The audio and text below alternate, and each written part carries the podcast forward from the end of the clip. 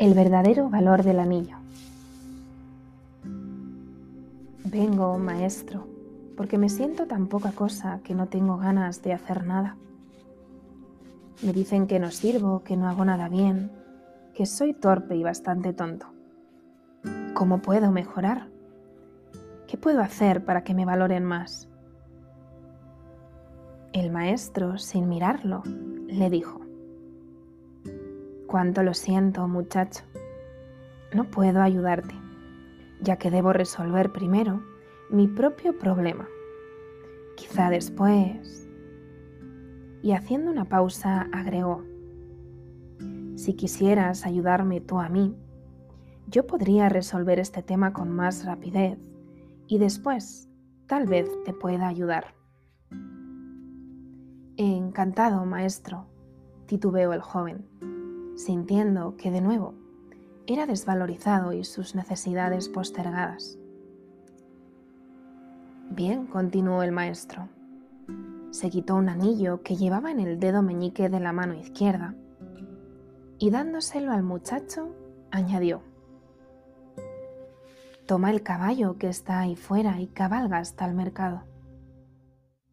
Debo vender este anillo porque tengo que pagar una deuda es necesario que obtengas por él la mayor suma posible y no aceptes menos de una moneda de oro. Vete y regresa con esa moneda lo más rápido que puedas. El joven tomó el anillo y partió. Apenas llegó al mercado, empezó a ofrecer el anillo a los mercaderes, que lo miraban con algo de interés, hasta que el joven decía lo que pedía por él. Cuando el muchacho mencionaba la moneda de oro, algunos reían, otros le giraban la cara, y tan solo un anciano fue lo bastante amable como para tomarse la molestia de explicarle que una moneda de oro era demasiado valiosa como para entregarla a cambio de un anillo. Con afán de ayudar, alguien le ofreció una moneda de plata y un recipiente de cobre. Pero el joven tenía instrucciones de no aceptar menos de una moneda de oro y rechazó la oferta. Después de ofrecer la joya a todas las personas que cruzaron con él en el camino, que fueron más de cien, y abatido por su fracaso, montó en su caballo y regresó. Cuánto hubiera deseado el joven tener una moneda de oro para entregársela al maestro y liberarlo de su preocupación, para poder recibir al fin su consejo y ayuda.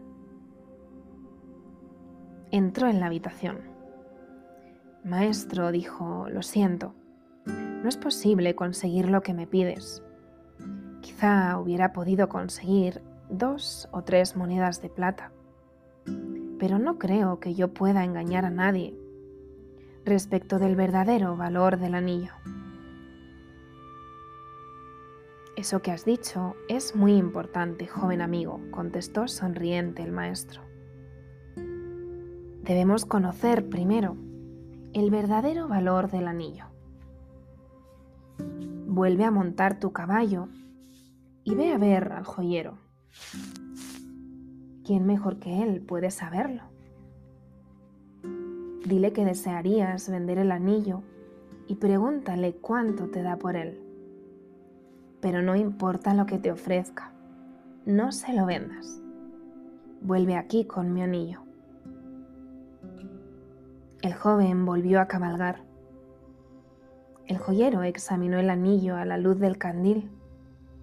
Lo miró con su lupa, lo pesó y luego le dijo al chico, Dile al maestro, muchacho, que si lo quiere vender ya mismo, no puedo darle más de 58 monedas de oro por su anillo.